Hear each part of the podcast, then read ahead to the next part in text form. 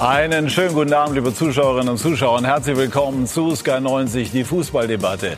Mir geht allmählich die Kraft aus. Mit diesen Worten begründete Jürgen Klopp seinen überraschenden Abschied vom FC Liverpool. Nach Saisonende wird er aufhören und das lässt niemanden kalt, der sich für Fußball interessiert. Ganz im Gegenteil.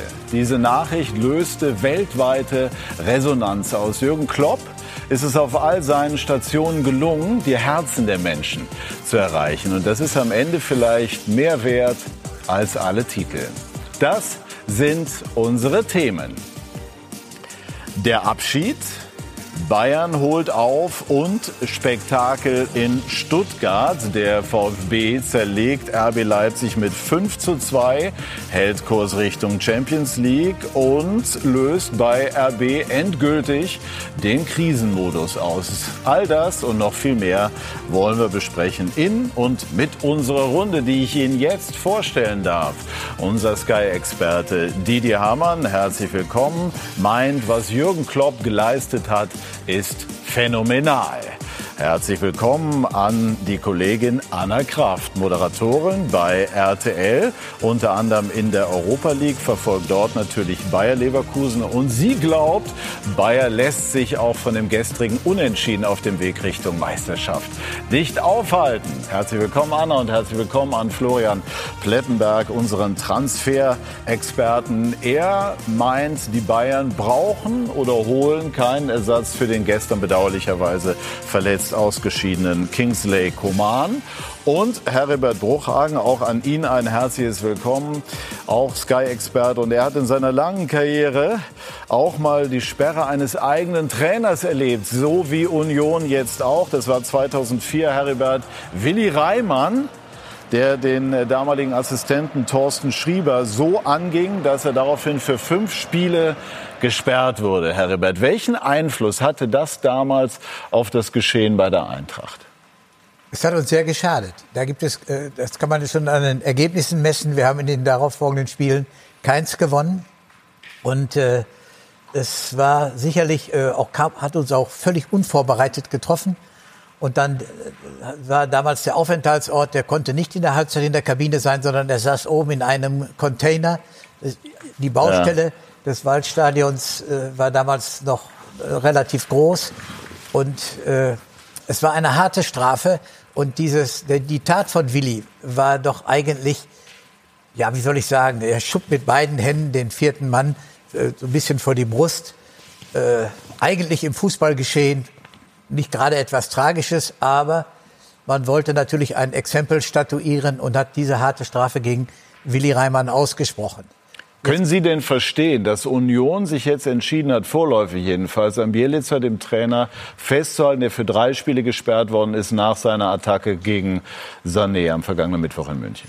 Union hat sich ja gerade erst äh, entschieden, diesen Trainer zu holen. Und jetzt die Entscheidung zu treffen, aufgrund dieser Geschehnisse erneut einen Trainer zu entlassen und das im Abstiegskampf, äh, äh, das ist eine schwierige Entscheidung. Und ich kann verstehen, dass man äh, doch sehr zurückhaltend da gewesen ist. Man hat ihn mhm. bestraft, man hat nach außen hin auch klar Stellung bezogen. Äh, ich hätte auch keine Entlassung vorgenommen, aber da muss man schon sehr viel Insiderkenntnisse haben und sehr viel über die Mentalität von Herrn Bielicke, ob das ein einmaliger Ausrutscher ist oder ob das sein Gesamttemperament ist. Äh, da fehlen mir etwas die Entscheidungsgrundlagen. Es gab durchaus Stimmen, die, die, die gefordert haben, äh, Union solle sich sofort vom Trainer trennen. Zum einen, weil das einfach inhaltlich Sinn macht und zum anderen, weil er auch gegen Werte von Union verstoßen habe. Wie schätzt du das ein? Ja, das hätte man auf alle Fälle rechtfertigen können. Also einem gegnerischen Spieler ins Gesicht zu lange, das macht man nicht. Und ähm, ich glaube, dass er mit der Strafe noch gut äh, davongekommen ist. Wenn wir jetzt hören, dass Willi Reimann damals fünf Spiele kriegt, eher drei. Also ich hätte auch erwartet, dass es mindestens fünf oder sechs Spiele gibt, was vielleicht die Situation etwas verändert hätte, weil sie haben heute ein wichtiges Spiel gegen Darmstadt gehabt, spielen einige Mitkonkurrenten von unten in den nächsten Wochen, dann wäre die Entscheidung vielleicht eine andere gewesen.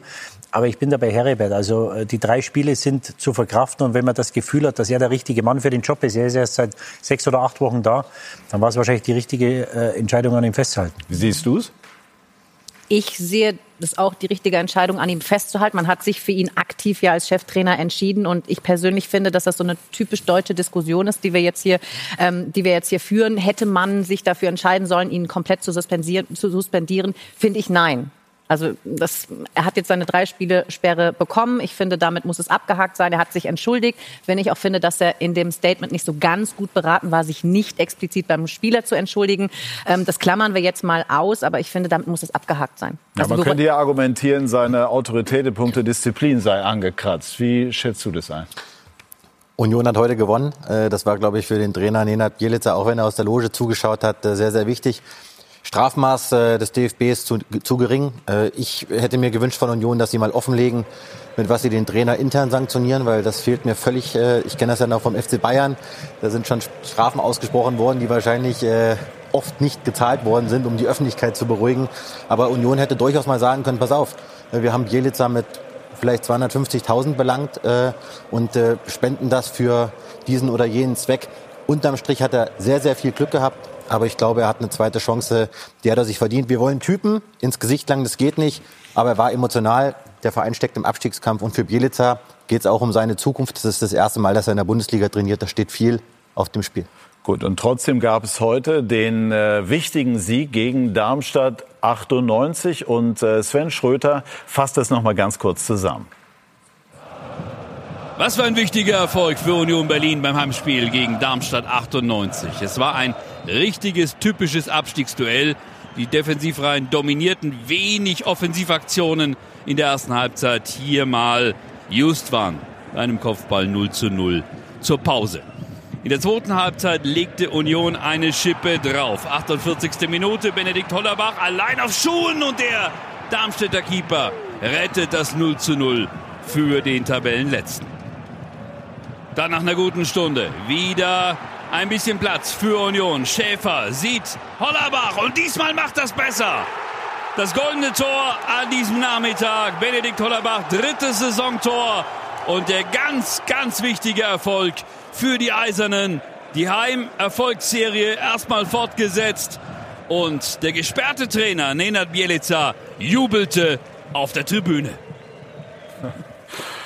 Okay, also keine Baracke, sondern auf der Tribüne. Äh, jetzt darf er sich aber, Didi, nichts mehr leisten, oder? Nee, darf er nicht, weil du kannst natürlich äh, die Disziplin von den Spielern nicht einfordern, wenn du das selber nicht vorlebst. Und äh, das sollte und muss ein einmaliger Ausrutscher bleiben. Das hätte nicht passieren dürfen. Es ist passiert. Aber wie gesagt, er ist, glaube ich, da, wie es Blätti gesagt hat, ich glaube, er hat die zweite Chance verdient. Aber jetzt muss er natürlich ähm, schauen, dass er seine Emotionen im Griff hat. Weil wenn es nochmal passiert, dann kommt Union nicht drum herum, den Trainer zu wechseln. Wie war das damals mit Reimann? Also die fünf Spiele ja und wie lang ging es dann weiter? Oder hat es so eine Art Bruch gegeben damals? Es hat so eine Art Bruch gegeben. Mhm. Im Nachhinein äh, äh, habe ich Verständnis für Argumente, dass man hätte äh, doch sagen, fünf Spiele sind ist doch gewaltig viel und mhm. der Damals war jeglicher Kontakt verboten. Mhm. Willi durfte also nicht vor dem Spiel und auch nicht in der Halbzeit in der Kabine sein. Das waren sicherlich schon äh, wesentliche Merkmale. Und, aber wie gesagt, es ist hypothetisch. Was wäre, wenn? Es war jedenfalls, äh, diese Strafe hat Eintracht Frankfurt hart getroffen. Und noch einmal, der Vorgang, wenn zwei Sportler da aufeinandertreffen, der vierte Schiedsrichter, Willi ging da des Weges und hat die Jacke und stößt ihn mit beiden Händen. Jetzt könnte man sagen, das ist, wenn, wenn sich da zwei Männer begegnen im Sport und der eine stößt den anderen, das ist nicht zu vergleichen mit einem äh, mit ins Gesicht fassen, wie es ja. der Jelika gemacht hat. Ja, und jetzt wird die Frage sein, sorry, wenn ich dazwischen ja, inwiefern man das jetzt kitten kann. Es gab ja danach auch Interviews der eigenen Spieler, die sich nicht auf die Seite des Trainers gestellt haben, wie Kevin Vogt, die dann doch deutliche Worte oder Großens gefunden haben und sich davon klar distanziert haben, was ja auch gut ist. Aber das Innenverhältnis muss ja jetzt dann tatsächlich auch wieder schön gebügelt werden und darauf kommt es, glaube ich, an, äh, um dann zu sehen, ob es gut geht oder nicht. Siehst du mal, das wäre dann doch ein Punkt und gar nicht nur typisch deutsch. ja, aber ich finde, dass wir das so. Mir ist das Thema, wird es zu groß gemacht. Okay. Ich bin ganz ehrlich, das ist meine persönliche Meinung. Ist ja schön für uns ja. Medienschaffenden, dass wir was haben, aber. Und, und der Fußball war natürlich kein guter. Also auch wenn er ein, zwei Spiele gewonnen hat, der Fußball war nicht gut. Und das Spiel in München, also die Bayern sind ja, kommen wir später dazu, im Moment verwundbar. Da haben sie nicht gespielt wie ein Abstiegskandidat, da haben sie mhm. gespielt wie ein Absteiger, wenn man sich die mhm. Hoffenheim und die Bremer vorher angeschaut hat. Äh, aber das hat anscheinend in der Entscheidungsfindung da keine Rolle gespielt, weil natürlich seit er da ist, die Schritte oder den Fortschritt, den man sich gewünscht hat, auch wenn die Ergebnisse besser sind als vorher, ähm, ich glaube nicht, dass sie das, da sind, wo der Verein, ein Oliver Runert, dachte, dass sie jetzt sind. Das war definitiv anders vorgesehen, aber der Erfolg heute war sicherlich wichtig und für Darmstadt 98, die Prognose darf man stellen, wird es schwer werden, immer schwerer, die Klasse zu halten. Kommen wir von einem Trainer zum nächsten, aber es ist ähm, ein großer Sprung. Wir sprechen über Jürgen Klopp, der uns äh, alle, bis auf dich bestimmt, äh, überrascht hat äh, mit der Ankündigung, zum Saisonende aufzuhören. Wie äh, hast du das aufgenommen, als du es gehört hast? Überrascht. ähm, nein, äh, die, die Info hatten wir nicht. Äh, hatte danach mit ein, zwei Funktionären aus der Bundesliga auch telefoniert. Es gab tatsächlich ein paar Bosse, die zumindest am Telefon sagten, sie hätten davon schon gehört. Ähm, dann kann man sagen, Chapeau, dann haben alle dicht gehalten. Spricht übrigens auch für den Verein. Ich meine, da sind ja auch viele Menschen beteiligt, so ein Video zu drehen, dass mhm. da nichts rauskommt. Das spricht, glaube ich, für die Person und für den Menschen Jürgen Klopp. Es, ist, äh, es sind große Worte gewesen eines großen Trainers, den wir hoffentlich irgendwann auf einer äh, großen deutschen Trainerbank sehen werden, weil ich wünsche mir eins, dass, dass Jürgen Klopp da keinen Bock mehr hat aufs Ausland. Ich äh, wünsche ihm, dass er, dass er in die Bundesliga zurückkehrt oder im besten Fall irgendwann äh, der Trainer der deutschen äh, Nationalmannschaft wird, weil es, es braucht jemanden wie Jürgen Klopp. Ähm, Julian Nagelsmann macht das jetzt sicherlich bis einschließlich der EM wird dann wieder einen Verein übernehmen. Aber sich jetzt auf an so einem Zeitpunkt zu verabschieden, wo sie um drei oder vier Titel noch spielen können, das äh, nötigt mir sehr, sehr großen Respekt ab. Eine kluge Entscheidung? Definitiv. Mal wieder selbstbestimmt das Ende gefunden sozusagen bei einem Verein, so wie er das ja damals dann auch in Dortmund damals getan hat. Der geht aufrecht durch die Tür. Und ich glaube, dass das auch nochmal so eine Initialzündung sein kann für eben die ganzen Titel, die da noch auf dem Tableau liegen. Sie sind Tabellenführer in der Europa League, würde das Finale dann vielleicht winken, wenn sie gut durchkommen. Ähm, der, der FA Cup und all was da noch so dazugehört ich glaube, das könnte eine Initialzündung geben, dass das mit der Mannschaft vielleicht noch mal was macht. Wir zusammen bringen das zu Ende und dekorieren uns mit ganz, ganz vielen Titeln. Also davon gehe ich irgendwie so ein bisschen aus.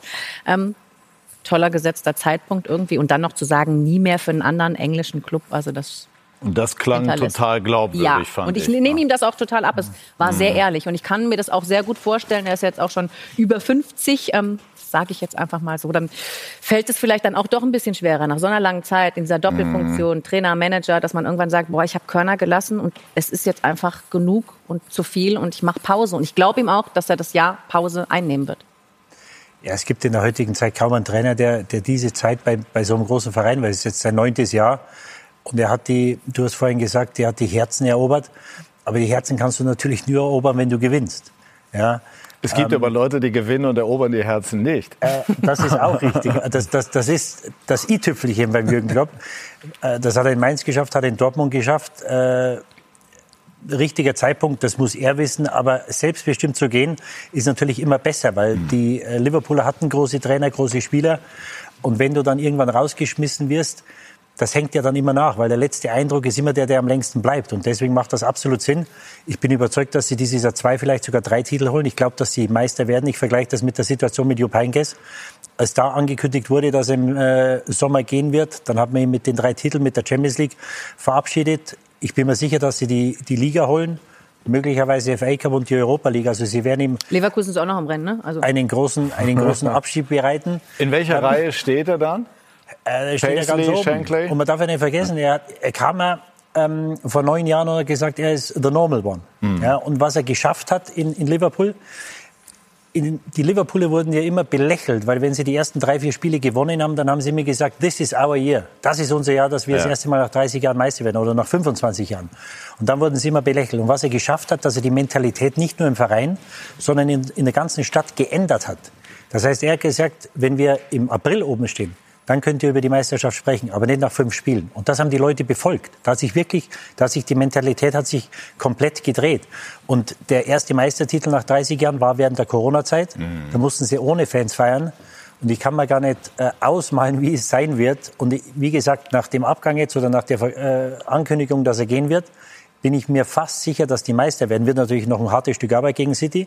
Aber was das für eine Feier wird, wenn er das erste Mal mit Fans mhm. dort seinen Abschied feiern wird. Sie haben heute Fährst du hin? Würdest äh, du hinfahren? Das kann gut sein. Und Sie haben heute Nachmittag äh, gegen, oder spielen Sie ja. gerade gegen Norwich im FA Cup. Er hatte bei der, äh, als äh, You'll Never ja. Walk Alone äh, gespielt wurde, hat er Tränen in den Augen mhm. gehabt. Und das sind natürlich Sachen, diese Verbindung zwischen, da ist Liverpool ein besonderer Verein, aber da braucht es natürlich einen wie ihn, der hat die Leute gepackt. Ja? Mhm. Und äh, es steht eine Statue hinterm Cop-End äh, von Bill Shankly, der in den 60er und 70er Jahren mhm. den äh, Verein in die, in die erste Liga geführt hat.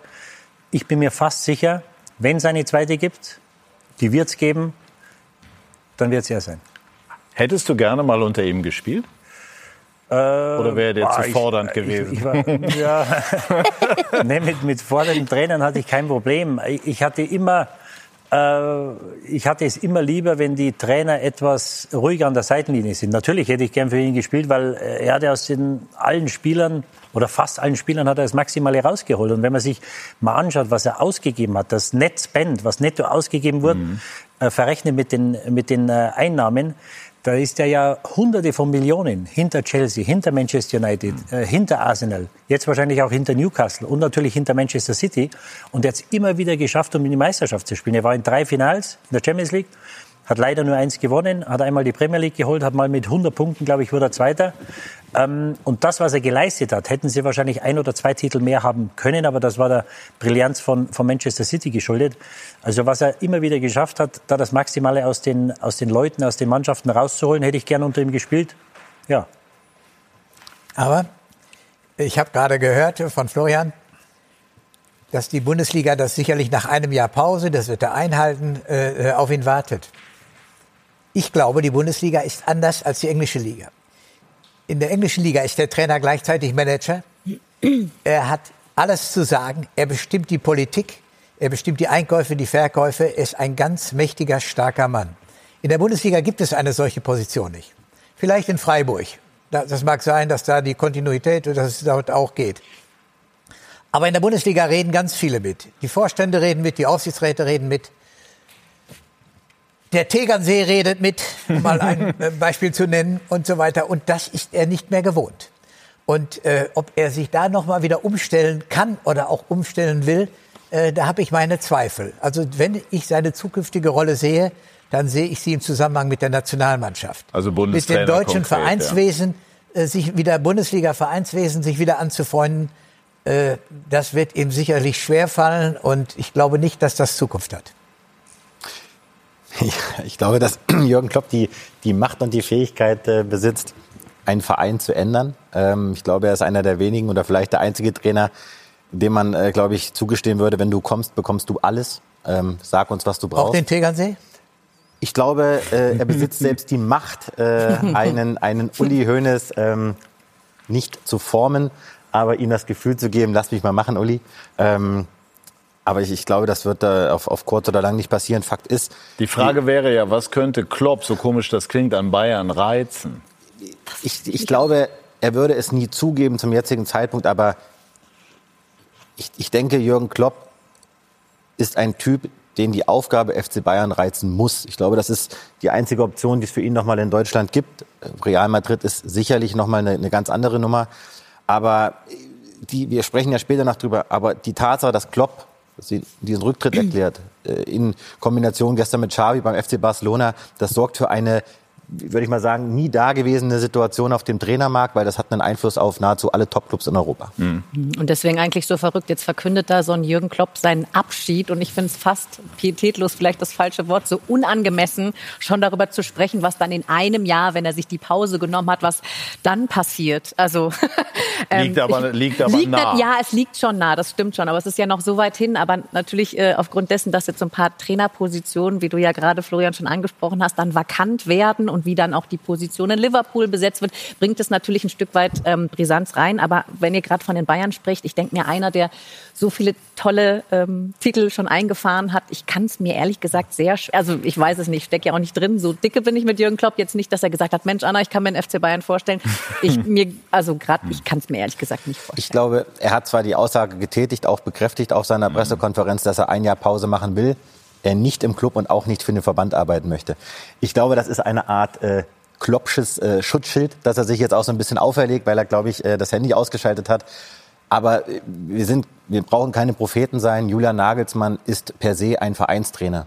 Er wird jetzt alles dafür tun, dass die EM glorreich und erfolgreich gestaltet wird, wird aber darauf drängen, mal mindestens, oder er kann ja nur einen Stuhl besetzen, von denen, die frei werden, zu besetzen. Das muss seine Ambition sein. Nagelsmann ist kein Bundestrainer. Auf Sicht. Und dann hat Rudi Völler nur noch Vielleicht kriegt Rudi Völler da mal eine Statue. Er hat Vielleicht eine, warten wir das Turnier auch erstmal ab. Er muss alles dafür tun, dem Jürgen zu sagen, du pass auf, Sylt-Urlaub, alles möglich, Juli, August, bitte werde Bundestrainer. Die Stelle wird jetzt einmal noch aber der wird, er wird ja, wir sind, Anna, wir sind hier bei Sky 90 dem Geschehen immer ein, zwei Schritte ja, ja, ich, voraus. Ich ne? möchte also, auch gar nicht der miese Peter sein, ich ja, weiß. Nicht, aber ich kann mir überhaupt nicht vorstellen, dass Klopp sozusagen wortbrüchig würde und direkt 2024 äh, Nachfolger von Nagelsmann wird. Das kann ich mir überhaupt nicht vorstellen. Heribert? Nein, ich kann das mir auch nicht vorstellen. Und ich glaube auch nicht, dass in, Jetzt mal eigen, abgesehen eigen, davon, was da mit Nagelsmann passiert. Äh, ja, absolut. Eigentlich müssen nach seinen neun Jahren England äh, und er ist ein internationaler Trainer inzwischen. Äh, Bayern wird äh, rein aus dem Gefühl heraus nicht in Frage kommen. So wird er bei einem der großen Vereine äh, in Europa landen.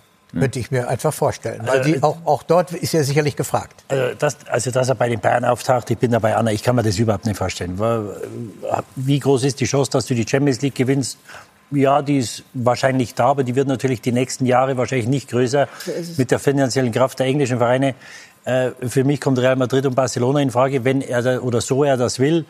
Ähm, Rudi Völler hört ja, glaube ich, im Sommer auch auf. Ich habe aus dem Dunstkreis des DFB mal angesprochen, auf Klopp ist schon länger her, gehört, ja, wenn er Nationaltrainer werden will, dann soll er nicht immer so langfristige Verträge unterschreiben. Mhm. Ja, weil das ist natürlich immer auch eine Frage des Timings. Und er hat gesagt, er macht ein Jahr nichts. Wenn ich der DFB wäre, würde ich ihn fragen, dann würde ich ein Jahr irgendjemanden hinsetzen und wir sagen, der fängt dann 25. Ja. 25 fängt er an. Machst du ein Jahr der Sandro Wagner und dann übernimmt Klopp. So ist es. Auf der anderen Seite hast du ja das erste Länderspiel Mitte September, ist glaube ich die erste Länderspielpause. Ähm, die Saison ist aus Mitte Mai, das sind drei Monate. Bei der Nationalmannschaft ist es vielleicht was anderes. Aber äh, du hast gesagt, er ist über 50. Ich glaube, dass er 58 ist. Nein, nein, der ist ein Jahr jünger als ich. Und dann ist er? Das 56. 51, 56. 40, ja, genau, ist er 41. Das hat natürlich auch immer mit, mit, mit, dem Alter zu tun. Und man sieht ja, dass ähm, oft die Nationaltrainer etwas älter sind, weil du das tägliche Geschäft nicht hast. Und der hat das jetzt neun Jahre gemacht. Mhm. Das kann man sich ja gerne vorstellen, was der Mann mitgemacht hat. Ja, das heißt, du hast ja Medienanfragen. Das ist ja, kann man mit der früheren Zeit ja gar nicht mehr vergleichen. Und das ist, wenn du gewinnst, ist es ja alles recht und schön. Nur sie hatten ja letztes Jahr ein ungutes Jahr. Mhm. Dann hast du diesen, diesen Zirkus. In der Mannschaft läuft nicht, da musst du immer die Fragen beantworten. Dann war auch das eine oder andere Mal war etwas äh, patzig, aber das ist ja ganz normal, wenn ja. du immer wieder dieselben Fragen bekommst. Ähm, und deswegen ist, glaube ich, die Nationalmannschaft, ich weiß nicht, ein Klopp ist vielleicht für die Brasilianer auch irgendwann interessant. Also das ist vielleicht jetzt weit hergeholt, aber ich glaube, dass er eine Aufgabe braucht, wo er sagt, er kann was machen, was er noch nicht gemacht hat. Die Champions League zu gewinnen, das hat er schon. Mhm.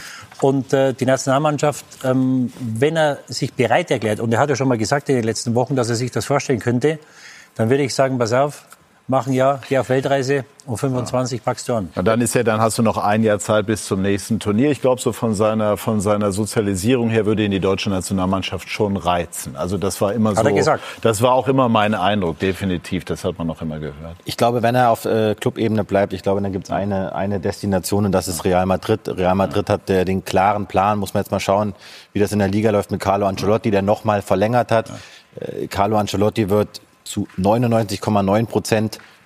Was haben wir jetzt? Wir haben die Saison 24, 25. Er wird zu 99,9 Prozent am 30.06.25 bei Real Madrid aufhören.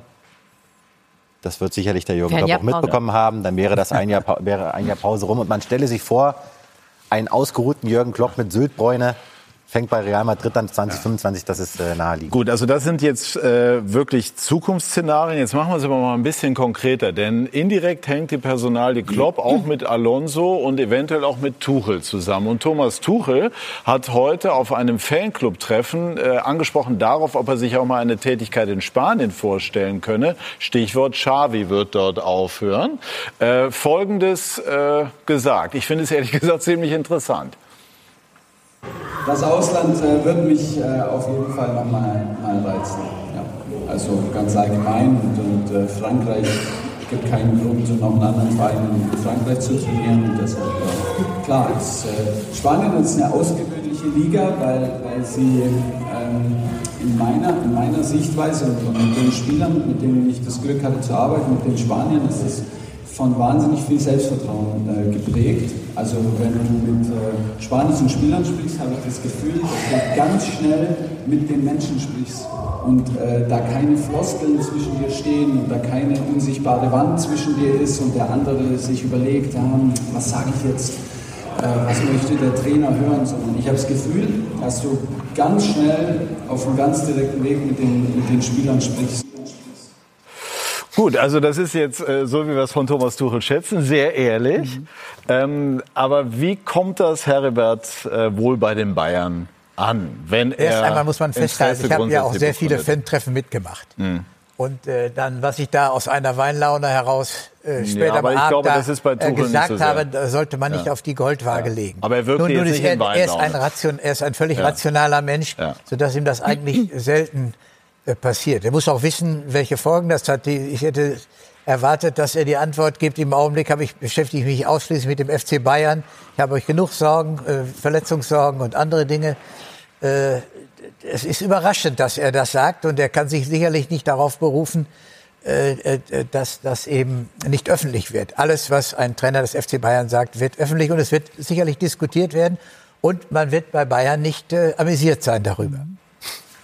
Das glaube ich auch, dass man am Tegernsee nicht laut Juhu geschrien hat. Mich, mich verwundert es tatsächlich ein Stück weit. Ähm, ich finde ihn super erfrischend ähm, und ehrlich. Haben wir gestern bei dir im mhm. Interview auch vor dem Spiel ja ähm, auch wieder gehört und auch danach. Ich bin ein bisschen ja, schockiert ist zu groß, ein bisschen, ja, doch sehr überrascht, dass er das so, vielleicht fühlt er das, dass er das aber öffentlich auf seinem Fantreffen dann preisgibt. Mhm, mh. Ob er sich da vielleicht in dem einen Moment nicht im Griff gehabt hat, obwohl wir Journalisten das ja mal schön finden, dass er locker ist, frei spricht, ähm, wie ihm gerade ja. ähm, so die Gedanken so der Sinn Kopf steht, gehen. Ne? Ja, ja, genau. Ja. Deswegen bin ich auch, aber also lanciert ja fühlt es sich für mich nicht an, ne? dass er gedacht hat, Mensch, ah, in Barcelona wird da jetzt eine Option frei, ich drop das jetzt mal. Weiß nicht, ob er sich da einfach zu wohl gefühlt hat äh, zwischen mhm. den Fans und dachte, Mensch, wir quatschen ein bisschen hier beim Kaffee. Ich weiß, ich weiß es nicht.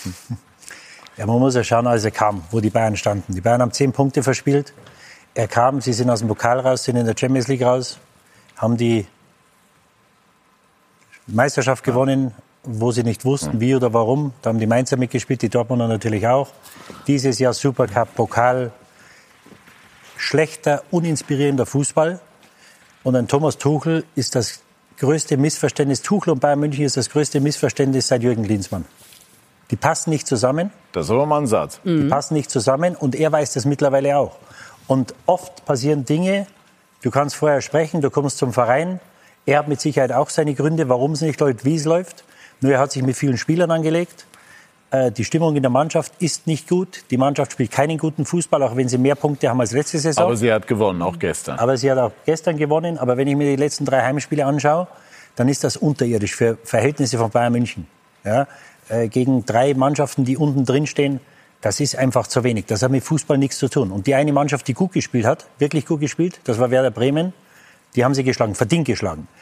Und Aber wie begründest du das mit dem Missverständnis? Und erstmal, wie deutest du das, was er da gesagt hat? War das einfach eine allgemein gehaltene und gemeinte Formulierung von äh, irgendwann äh, in diesem Leben als Trainer kann ich mir das noch mal vorstellen? Ja. Oder wollte er? Aber er hat ja noch Vertrag. Er hat ja noch ein oder zwei Jahre Vertrag. Und ja. im, im Moment sollte er nicht spekulieren, was ist, und sollte seine Aufmerksamkeit sollte ausschließlich dem FC Bayern München gehören. Bei den Bayern ist auch nicht gut angekommen, als er vor einigen Wochen gesagt hat, dass er in England größere Wertschätzung bekommt. In England ist er Champions League-Sieger geworden. Da gab es wahrscheinlich nur bedingt Grund, ihn zu kritisieren. Nur ich schaue mir den Fußball, den er spielt, das seit zehn oder elf Monaten an. Und das hat mit Bayern München hat das nichts zu tun. Er hat viele Spieler verkraut, er hat den Marktwert von vielen Spielern halbiert oder gedrittelt, ja, was auch seine Aufgabe ist. Er hat die Interessen des Vereins zu wahren, das hat er nicht immer gemacht.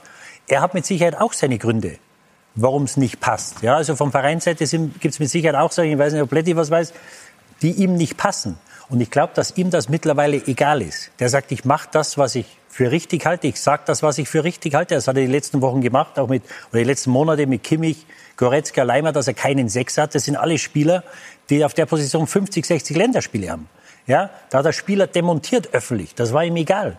Ja, und vom Verein hat keiner was gesagt. Man hat ihn viel zu lange schalten und walten lassen, wie er wollte. Du musst als Aber er Trainer ist ja auf als der anderen Seite auch ein international anerkannter Trainer, von dem man ja unterstellen muss, dass er weiß, was er tut. Ja, in- Und die, die eins auch noch zu bedenken. Die personelle Situation spricht nicht für die Bayern aktuell. Er hat schon in der gesamten Zeit, in der er da ist, doch auch mit unverschuldeten personellen Problemen zu Ja, aber da war in diesem Transfergremium war er dabei und den Stanisic hat er weggeschickt. Ja? Und, und, und äh, was da jetzt mit den Transfers passiert, da ist er maßgeblich daran beteiligt. Er konnte sich lange nicht entscheiden, wen er rechts hinten will, wen er dort will. Dann kam Cancelo auf, auf einmal nochmal drei Tage vor Transferschluss. Da hat er seinen Teil dazu beigetragen. Nur bei Bayern war es schon immer so, dass der Trainer nicht die Spieler holt, sondern der Verein. Und du hast das Beste aus den Spielern zu machen. Und wenn ich mir die 17, 18 Leute anschaue, die er hat, dann ist das immer noch europäisches, sehr gutes europäisches Niveau. Da muss ich aber die Leute stark reden und kann die Leute nicht öffentlich demontieren. Ja, dass die dann für mich nicht durchs Feuer gehen. Ja, das muss, muss er wissen. Warum hat der Klopp Erfolg in, in, äh, in Liverpool? Weil er die Spieler behandelt wie seine Kinder. Das hat er nicht gemacht. Und ich kann mir nur denken, er ist ein äh, sehr erfolgreicher und mit Sicherheit ein sehr guter Trainer. Aber ich kann mir vorstellen, dass diese, diese Stationen in Paris, wo du natürlich mit Neymar, mit Mbappé, ähm, einen einen Zirkus hast, wo du jede, jeden Tag was zu bewältigen hast, dann in Chelsea. Und in England hat der äh, Trainer, wie es der Herbert sagt, natürlich irgendwo einen anderen Stellenwert. Weil die haben einen Kader von 40 Leuten. Wenn er da mal zwei an die Wand nagelt, dann interessiert das keinen. Dann spielen halt andere.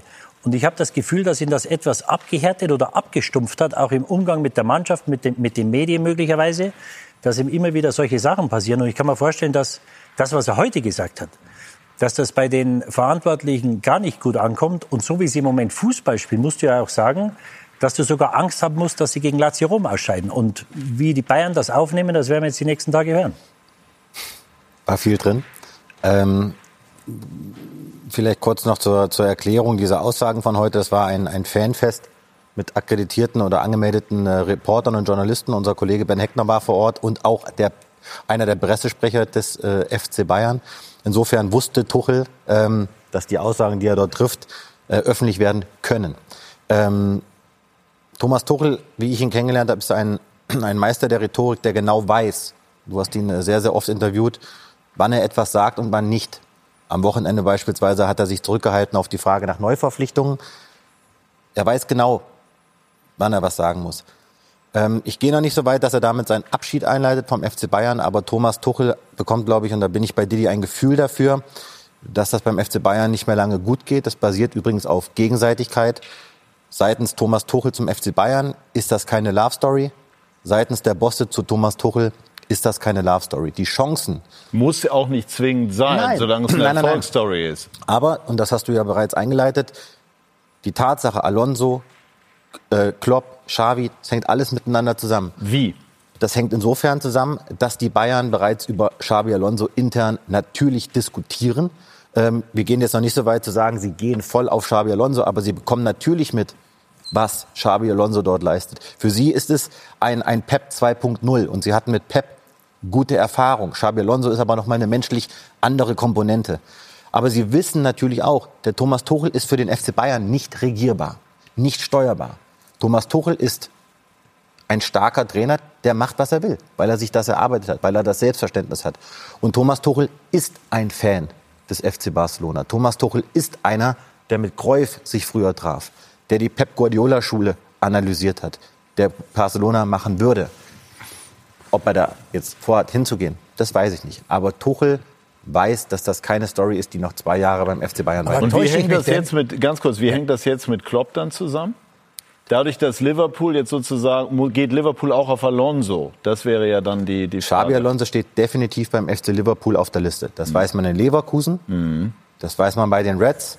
Die Frage ist, passt Alonso zu dem Spielermaterial von Liverpool? Das, da, das kommt mir ein bisschen kurz. Das ist eine 4-3-3-Mannschaft, eingestellt auf Umschaltspiel und Pressing. Das ist ein ganz anderer Fußball, den Leverkusen aktuell spielt. Das heißt, käme Alonso, müsste der Kader umstrukturiert werden.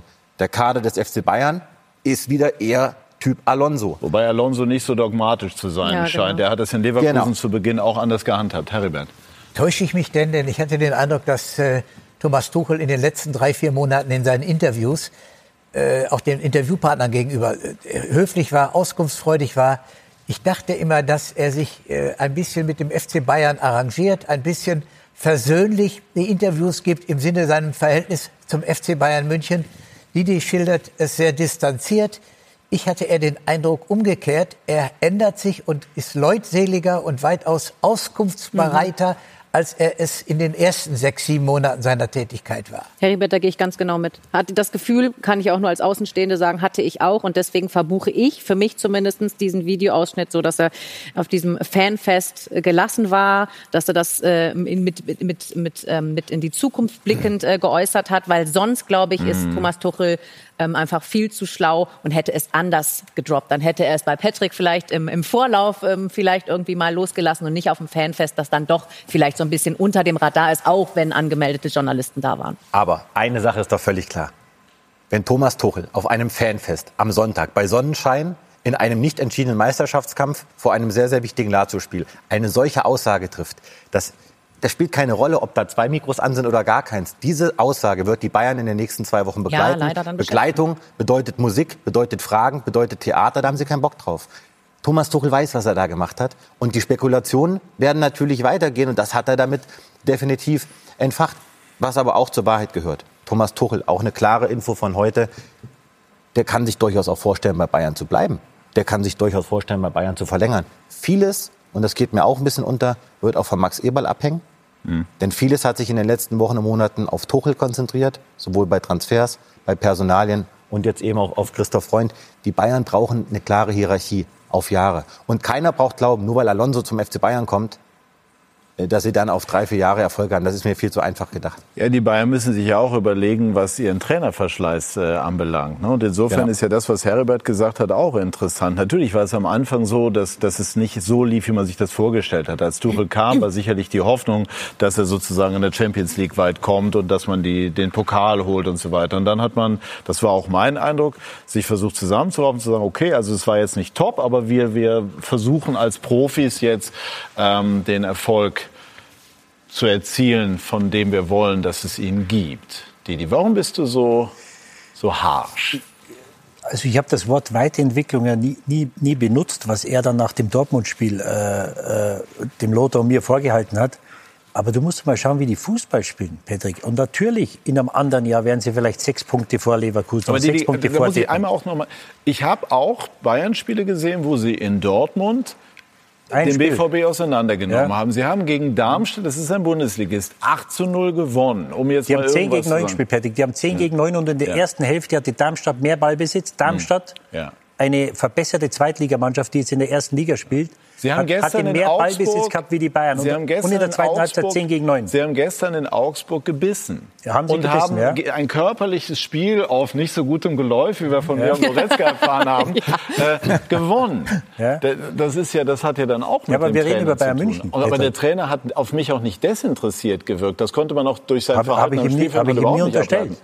Habe ich ihm nie unterstellt. Nur ich habe die letzten drei Heimspiele gesehen. Ich war gegen Hoffenheim im Stadion da müssen sie in der zweiten Hälfte müssen sie den Ausgleich oder in Rückstand geraten. Hätten sie nicht gewinnen dürfen. Das nächste haben sie verloren. Und gegen Union haben sie sich zum 1-0 gequält.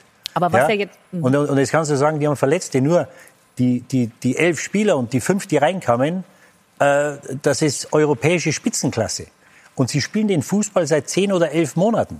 Und die Tatsache, wenn Heribert das so wahrnimmt und du das so wahrnimmst, dass er sich gebessert hat oder versucht, ich glaube, dass er innerlich, ich möchte jetzt sagen, dass er abgeschlossen hat, aber ich glaube, dass er auch mitbekommen hat, dass das bei Bayern München nicht passt. Und Blätti hat ja gesagt, da können wir das zwei Das hat dazu. aber auch mit dem Club zu tun, der möglicherweise in sich im Moment nicht so stabil ist, wie mhm. er das möglicherweise vermutet hat. Ja, ja das, mag, das mag ja sein. Nur, ähm, äh, wenn wir über starke Persönlichkeiten, ich glaube, alle Trainer, die bei Bayern waren, waren starke Persönlichkeiten und das musst du auch sein, weil du deinen eigenen Kopf brauchst.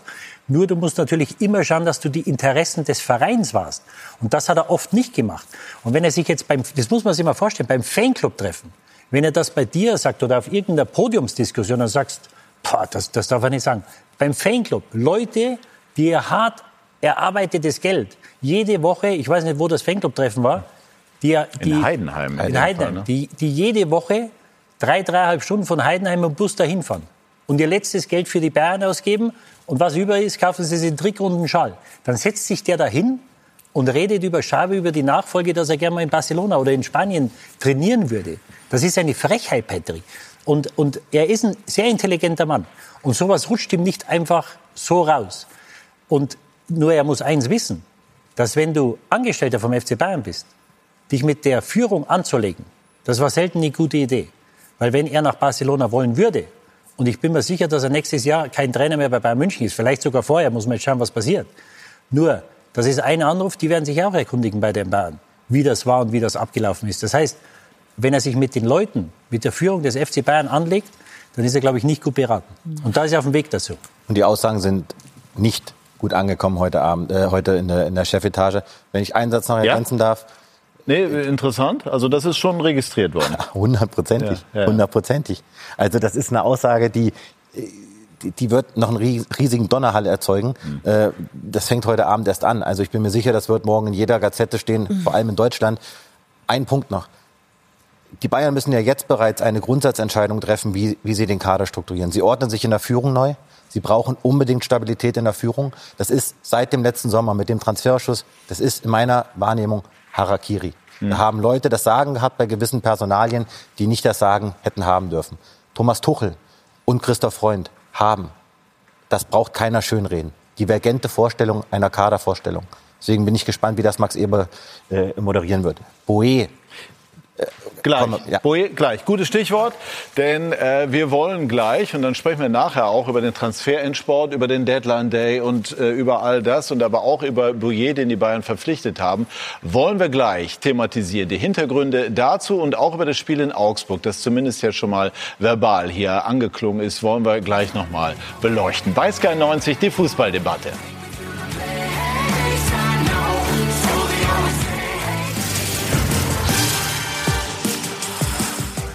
Wir sind zurück bei SK90, die Fußballdebatte. Ganz kurz, Herbert, ich habe äh, eben mit einem Ohr gehört, wie es bei dir war, bei Fanclub-Treffen. Wie war das?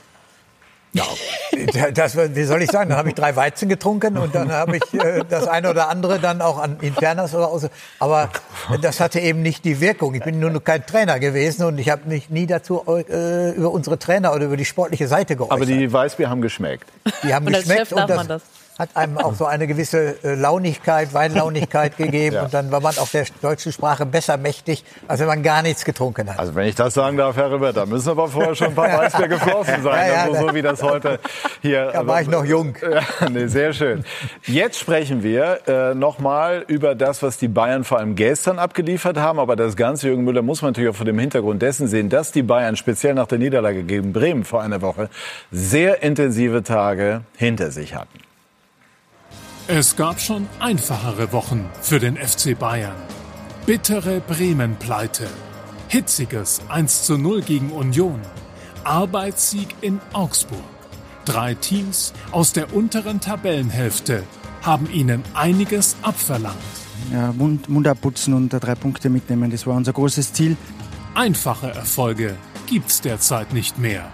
Neuers Elferparade verhinderte Schlimmeres. Es war ja eine kritische Schlussphase, äh, wo äh, es um einiges ging bei uns.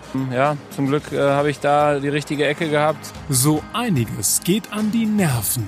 Und manchmal ist das auch zu hören. Hey, ganz verletzte Spieler, ey! Setz sie auf deine Bahn, geil! Bist du behämmert oder was? an wen war das adressiert? War ich das sicher? Ja, schon, ja, ja. Ja, die Emotionen. In der Schlussphase Befreiungsschläge für die sie sich hinterher feierten. Selber in die Bedrohung gebracht, aber auch das ähm, ist wunderschön, das wegzuverteidigen, das Spiel zu gewinnen. Also ich finde es mega. Die Ansprüche waren schon höher beim Rekordmeister. Es gibt so einige Baustellen in diesen Tagen. Spieler, die genervt auf Umstellungen des Trainers reagieren. Ein Chef, der nach der Bremen-Pleite öffentlich kritisierte. Wir haben die ersten 70 Minuten einfach langweiligen Fußball gespielt. An der Qualität der Mannschaft kann es nicht liegen. Ich bin der Erste, der sich selber hinterfragt, wenn äh, so wenig von dem, für was ich stehen will, auch als Trainer, so wenig auf dem Platz ist. Doch reicht die Qualität in der Breite wirklich aus? Gestern in Augsburg musste Guerrero sogar als Rechtsverteidiger ran. Die haben irgendwo gedacht, ach, wir machen das schon. Nein, Die haben zu spät reagiert. Die Mannschaft kann sich auch nicht finden. Also das ist nicht Bayern München für mich. Bayern München soll sich verstärken oder soll auf die Jungen bauen. Und eigentlich hat mal Uli Hoeneß gesagt, ich kann mich erinnern, wir werden keine Spieler mehr von Vereinen holen, die auf der Ersatzbank oder auf der Tribüne sitzen. Als Rechtsverteidiger kommt jetzt Sascha Boe von Galatasaray. Doch hört man genau hin, nimmt man durchaus wahr, dass sie zuvor an Trippier und Mukiele interessiert waren. Ist das Ihr Wunschspieler? Das ist unser Wunsch, ihn zu verpflichten. Doch kaum ist hinten eine Lücke geschlossen, tut sich vorne eine neue auf. Coman wird lange ausfallen. ist natürlich sehr bitter, ähm, dass das jetzt so zusammenkommt und wir innerhalb von äh, zwei, drei Spielen einige Spieler ja, verlieren durch Verletzungen. Es war keine einfache Woche. Und doch haben sie den Abstand auf Leverkusen auf zwei Punkte verkürzt. Wir wollen unsere Spiele gewinnen. Und damit erhöht man immer Druck. Wenn man hinten Das dran- reicht. Wenn man Ja. hinten dran ist, das kennen Sie Äh, ja gar nicht. Ja, ja, haben wir schon mal erlebt. Ähm, aber nicht so gerne natürlich. Bei allen Widrigkeiten, das Mir San Mir ist noch intakt. So kann man es ja auch sehen, Anna. Ne? Also die Bayern haben ein gutes Wochenende hinter sich, rein sportlich, weil sie den Rückstand auf Leverkusen ähm, um zwei Punkte verkürzt haben. Haben sie die Nerven behalten?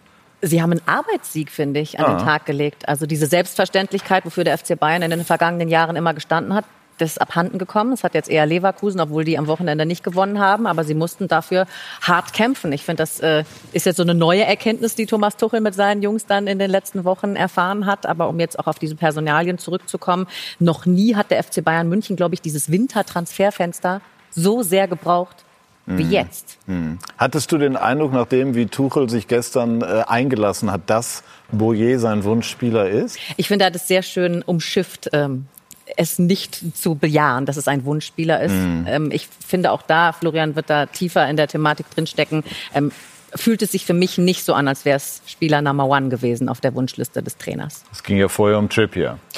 Hätte, Oder sagt man Trippier? Hätte. Boe äh, die Sätze von Ja. Tuchel gehört, die er bei dir gesagt hat, ich glaube, da wäre in der Röhre, hätte er sich wieder angezogen, wäre nach Hause geflogen. Danke. Nein, ganz ehrlich. Das kannst du auch nicht bringen jetzt, Thomas Tuchel. Da musst du sagen, ey, ja, geiler Spieler, den wollte ich unbedingt. Also da, es wird so viel Not äh, gelogen in der Bundesliga. Da hätte er sich den, das meine ich damit. Der Tuchel, wenn er gestern hätte sagen wollen, ey, super Spieler, den wollten wir unbedingt, dann hätte er es gesagt. Und deswegen sagt er das, was er sagen möchte. Ja, da sind wir aber ein Stück weit bei der Vor- Ehrlichkeit. Er Genau. macht das natürlich mit Er einem war Schmunzeln. ehrlich. Er war genau, er, er war, war er war definitiv ehrlich und dann hört man nur, ach, er hat was mit Wunsch gesagt, okay, dann wird es schon so sein. Da muss man Mhm. natürlich schon zweimal hinhören. Also er bleibt sich ja treu. Also was seine Offenheit äh, anbetrifft, bleibt er sich definitiv treu und lässt sich vom FC Bayern nicht verbiegen, was das die, anbetrifft. die, Wahr- die Wahrheit, äh, ab morgen wieder Transfer-Update, aber äh, lass mich das in, in einem Satz ein, äh, einfügen. Die Bayern waren auf einem anderen Spielermaterial unterwegs. Sie haben sich innerhalb von drei Wochen mit drei verschiedenen Rechtsverteidigertypen beschäftigt. Mukiele ist anders als Trippier, Trippier ist anders als Boe. Mukiele, Trippier sind Tuchel-Typen. Der eine groß und breit, der andere klein und breit aus England. Boe ist ein Christoph Freund-Transfer. Boe, das war unsere Exklusivmeldung am 11. Januar. Am 11. Januar gab es einen Auftrag von Christoph Freund, bitte nach Istanbul fliegen, evaluieren, was der kosten würde. Dann kam die Antwort, ja, nur Verkauf 20 bis 25. Bayern gehen zurück aus diesem Poker, beißen sich bei Mukiele die Hörner aus, gehen in Trippier rein, beißen sich die Hörner aus, gehen dann wieder aus dem Poker und gehen dann auf Christoph Freunds Boe. Ganz anderer Spielertyp als den, den Tuchel wollte. Thomas Tuchel hat gesagt, Würdest du so weit gehen zu sagen, er will Boyer nicht? Oder es ist nicht Nein. seine erste Wahl? es ist nicht die erste Wahl von Thomas Tuchel, es ist die erste Wahl von Christoph Freund. Eric Dyer ist Tuchel. Boe ist Christoph Freund. Aber das spricht doch umso mehr für seine, An für seine sibyllinische Antwort, äh, die, die da dokumentiert, er ist nicht begeistert. Wenn diese Vorgeschichte, wie von dir, Florian, geschildert Sibyllinisch stimmt, ganz kurz drei- in vielfacher Hinsicht Mhm. deu zu deuten. Ja. So. Und äh, von daher gesehen kann er doch nicht ernsthaft sagen, ich äh, bin begeistert oder so, wenn die zwei Namen vorher äh, in- ins Leere gelaufen sind. Also finde ich seine Antwort nur konsequent. Ja, aber was würdest du denn sagen? Ich meine, du warst ja nun lang genug in Verantwortung. Wenn du als Verein jetzt mal richtig da in die Tasten greifst, 28, 30 Millionen äh, investierst, holst den gewünschten Rechtsverteidiger und hast das Gefühl, das ist dem Trainer möglicherweise auch nicht ganz recht. Es kommt darauf an, wie weit der Trainer mitgenommen worden ist. Und nach meinem Selbstverständnis hat es nie einen Transfer gegeben. Im, in den Vorgesprächen habe ich nie gemacht, ohne dass der Trainer nicht mit im Boot saß. Und deswegen mag es ja sein, dass das beim FC Bayern anders ist, äh, dass die verschiedenen Ebenen dort anders agieren, dass er die zwei Vorschläge gemacht hat, dann waren es sie nicht und dann war das der dritte. Und bevor er nun gar nichts hat, Mhm. hat er dann möglicherweise zugestimmt. Und das ist auch kongruent mit der Aussage, die er gemacht hat. Ja. Diese Vorgeschichte von dir macht die Antwort von Tuchel schlüssig. Mhm. Nachvollziehbar, definitiv. Finde ich auch. Aber wo steuert der FC Bayern hin? Ich sehe in dieser Kaderzusammenstellung. Konkreter ist es jetzt im Moment, äh, was bedeutet der Ausfall von Koman, damit der ähm, das Innenband, also Innenbandriss oder anderes Riss, glaube ich, linkes Knie, fällt wie lange aus? Drei Monate, oder? Sechs Wochen. Zwei bis drei Ja, ja, Monate. sechs Ja. Wochen lang nicht. Ja. Also ich Ja. habe mir immer, das dauert mindestens acht Wochen. Also ich kann mir vorstellen, eher zehn oder zwölf Wochen. das und wird was- dauern. Ja, und was bedeutet das für die ohne, das bedeutet vermutlich, dass Thomas Müller mal den einen oder anderen Einsatz Dann wieder kommt er bekommen jetzt. wird. Dann kommt er Ja, jetzt. ja. Ja, also Na- Nabri kommt in zwei oder drei Wochen wieder. Äh, Sie sagen ja, dass Sie keinen mehr holen. Könnt ihr mir vorstellen, wenn Nabri in zwei Wochen wieder da ist? Was ich mir vorstellen könnte, no, no, nochmals, dass das mit Bayern und Tuchel nicht so läuft, wie, wie er wünscht. Da gehören immer zwei dazu. Das, ich mache da nicht den Trainer alleine verantwortlich. Nur, ich glaube, dass die Bayern auch ein Fitnessproblem haben. Ja? Äh, sie trainieren entweder, und, und äh, heute sind ja die Trainerstäbe zum Teil größer als die, als die Kader der Spieler. Ähm, entweder sie trainieren zu viel oder sie trainieren zu wenig. Sie haben jetzt im Moment vier Muskelverletzungen, zwei oder drei Muskelbündelrisse bei Leimer, Upamecano, Masraoui und bei Nabri. Koman war allerdings gestern durch den Kontakt Genau, des Gegenspielers. absolut. Aber das, das, das, war unglücklich. Aber äh, Kimmich, das ist auch geistige Frische. Ja, wenn du geistig nicht frisch bist, dann ist die Chance höher oder größer, dass du dich verletzt. Nur, ich weiß nicht, was bei der Medizin, medizinischen Abteilung los ist. Nur die Bayern haben in der Bundesliga laufen sie die am zweitwenigsten. Nur die Darmstädter sind bis zum heutigen Spieltag weniger gelaufen als die Bayern. Nichtsdestotrotz haben sie mit die meisten oder die meisten Mus Muskelverletzungen. Im Moment vier. Bei einer Mannschaft, die 70, 75 Prozent Ballbesitz äh, hat, jedes Spiel. Und wenn ich da zurückgehe zu meiner Zeit, wir hatten mit Müller-Wohlfahrt und Freddy Binder hatten wir die besten Leute. Ja? Ähm, es gab gar keinen Grund, irgendwo anders hinzugehen, weil die Leute aus der ganzen Welt kamen nach München, um sich behandeln zu lassen. Wir hatten die besten Leute. Jetzt haben viele Spieler, was ich höre, haben auch eigene Physiotherapeuten, weil sie wahrscheinlich denken, dass sie hier nicht die beste Behandlung kriegen. Das heißt, ich bin mir sicher, dass das bei, bei den Bayern auch ein Thema ist. Diese vielen Verletzten, gestern Kimmich, Coman, da kann man nichts dafür, das sind äh, Verletzungen, die, die passieren einfach. Aber die Muskelverletzungen sind ja das, das, was ihnen im Moment nachhängt, warum sie so wenig Spieler haben. Und wenn du mal einen Faserriss hast, dann hast du 10 oder 14 Tage, das geht. Nur sie haben Bündelrisse und da ist zum Teil auch mit die Sehne dabei, was dann sechs oder acht Wochen dauert. Und da würde ich mir mal die Frage stellen, wie kann es sein, dass die Mannschaft, die dominanteste Mannschaft mit Leverkusen in der Liga, die am zweitwenigsten läuft, so viele Muskelverletzungen hat, wie es im Moment der Fall ist? Hast du eine Idee? Nein, äh, aus der Diskussion muss und will ich mich wirklich äh, raushalten, weil das kann, das kann ich wirklich äh, nicht beurteilen. Mehr können wir aus der Ferne auch nicht beobachten. Also gerade ich habe jetzt Sportwissenschaften studiert, geht tatsächlich auch Ja. darum, was machst du außerhalb äh, des Platzes für statische Kräftigungsübungen, machst du viel Stabilitätsübungen, dann kann, können, da kann das auch auf solche Verletzungen zurückzuführen sein. Aber das wissen wir ja de facto nicht. Nein, und gestern natürlich Koman, das ist halt einfach extrem bitter, auch für den Spieler, der sowieso schon die eine oder andere Verletzung hatte. Glaubst du, dass die Bayern da nachlegen sollten oder vielleicht sogar nachlegen werden? Ich hatte dich eingangs so zitiert, dass du es eher nicht für sinnvoll hältst. Genau. Es sind jetzt noch ein paar Tage zu gehen bis zum, bis zum Deadline Day. Am Donnerstag um 18 Uhr schließt das Transferfenster. Ich äh, kann dir die aktuelle Tendenz nennen. Nach Gesprächen der Bosse gestern Abend und auch heute im Laufe des Tages. Die Tendenz ist, dass sie keine große Lösung präferieren. Sie sind jetzt nicht aktiv auf der Suche. Es werden natürlich sehr, sehr viele Spiele angeboten. Stand jetzt ist die Tendenz, dass sie keinen Ersatz holen für Coman, auf das eigene Personal setzen. Denn äh, das muss man natürlich auch sagen. Kane ist gesetzt.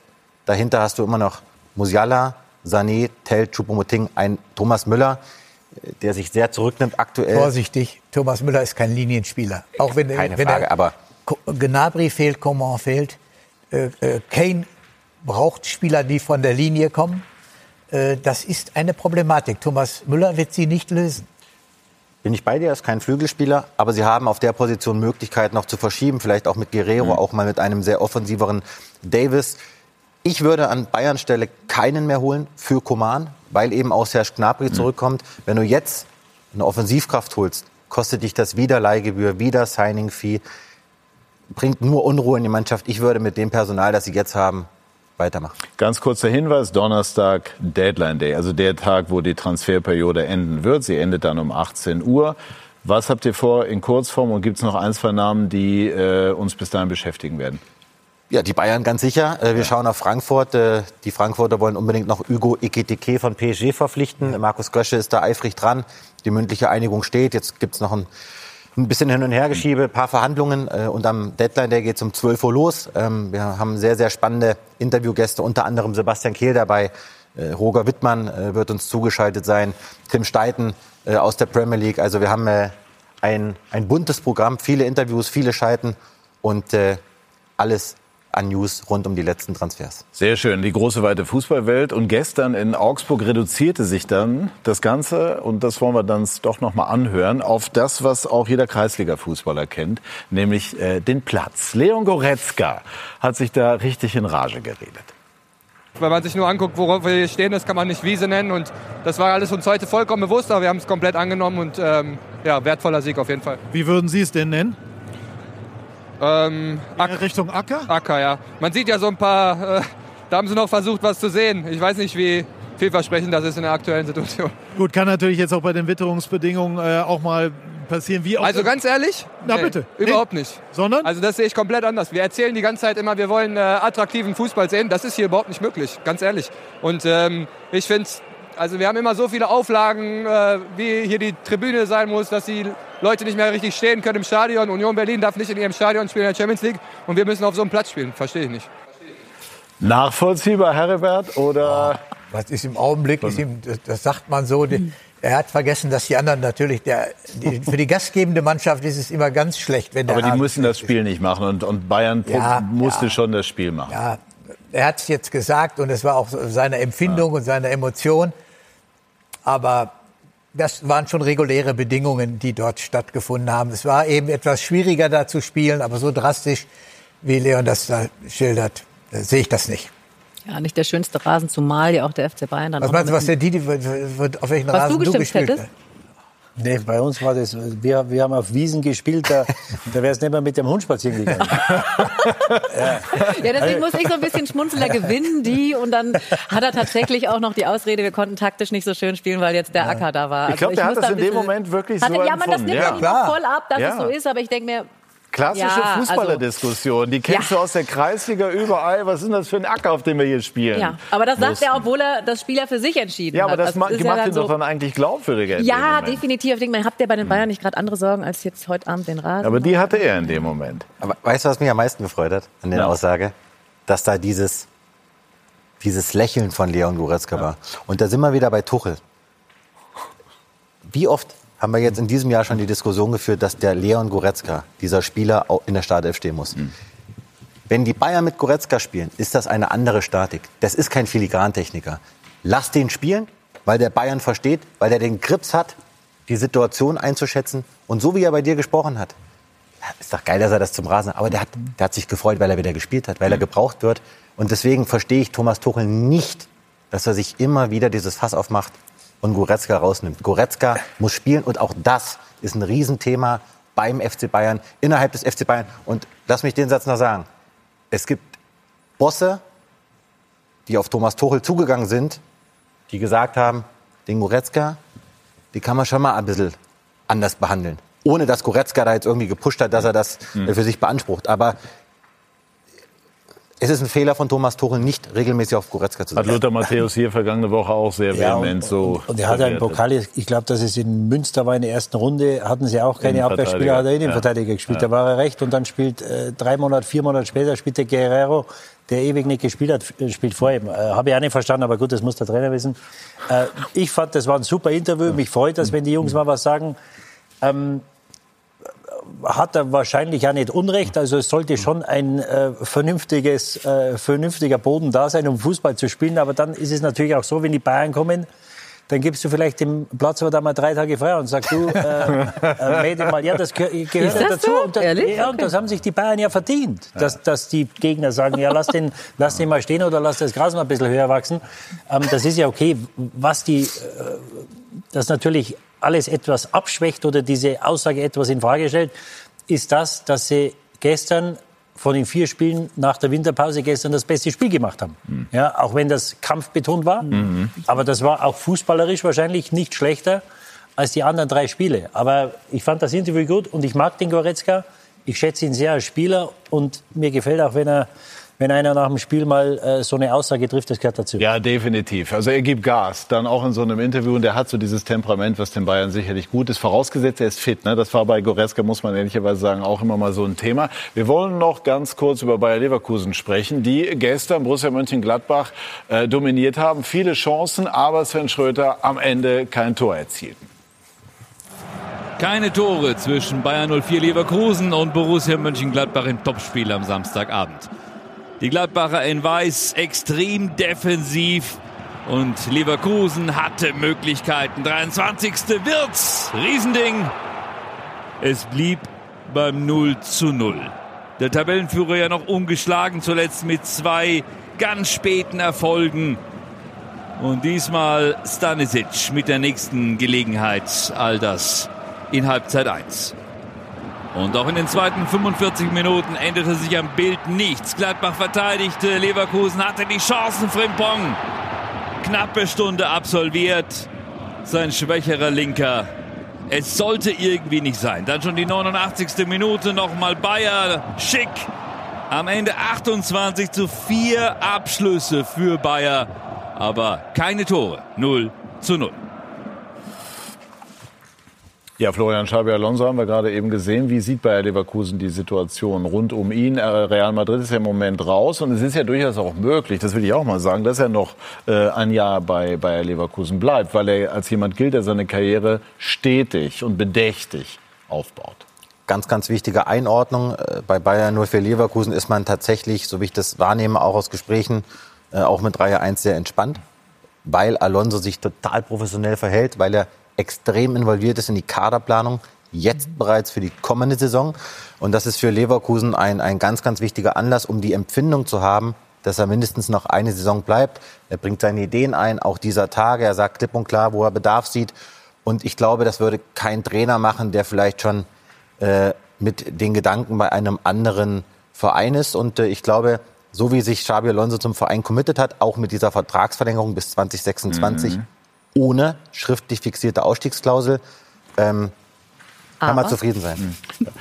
Du hast gesagt, Anna, äh, vorneweg, so habe ich dich äh, auch zitiert, das wird nichts, das wird Bayern nicht vom Weg abbringen, so ein Unentschieden, obwohl Bayern ja jetzt wieder rangerückt ist. Definitiv. Äh, warum siehst du das so? Klar, das Puffer, ähm, sagst du richtig, ist, äh, ist geschrumpft, sind nur noch zwei Zähler auf die großen Bayern, weil Bayer Leverkusen in dieser Saison, so empfinde ich es, oder seit Xabi Alonso da ist, die Stabilität hat, die eigentlich in den vergangenen Jahren immer der FC Bayern hatte, auch und auch dieses Selbstverständnis, was damit einhergeht, dass sie jetzt auch das Selbstverständnis haben, gut, wir haben Punkte liegen lassen, es war nur ein Unentschieden, das hat man ja in der Bundesliga auch schon mal, mal gehabt. Und ich glaube nicht, dass sie das jetzt in tiefes Tal der Tränen stürzt und sie wackeln, sie werden das äh, mitnehmen, weil ich habe ja die Europa League tatsächlich beruflich bei RTL auch immer im Blick, wo Leverkusen unterwegs ist, da haben sie alle Spiele gewonnen, nichtsdestotrotz gab es unschöne Spiele, ein 2-0 gegen Hecken, was auch ein Thema Chancenverwertung Mhm. ist bei Leverkusen eines, das ja immer mitschwimmt. Und da hat es Xabi Alonso immer geschafft, innerhalb von wenigen Tagen ähm,